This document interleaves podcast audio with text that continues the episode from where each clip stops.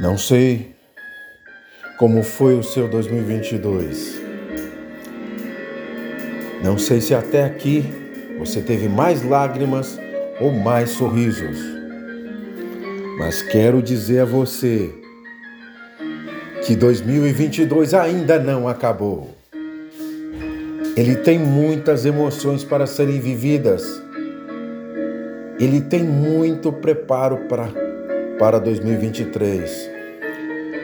Não desanime porque foi triste, porque as lutas foram gigantes, porque as pedradas foram muitas.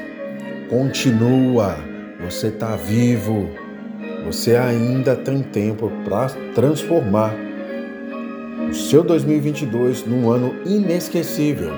Você ainda tem tudo, repito, você ainda tem tudo para que seu mês de dezembro seja o melhor mês do ano e compense todas as adversidades que você enfrentou neste 2022.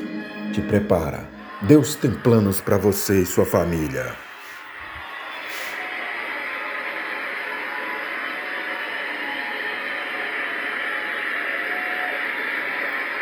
As palmas são para você.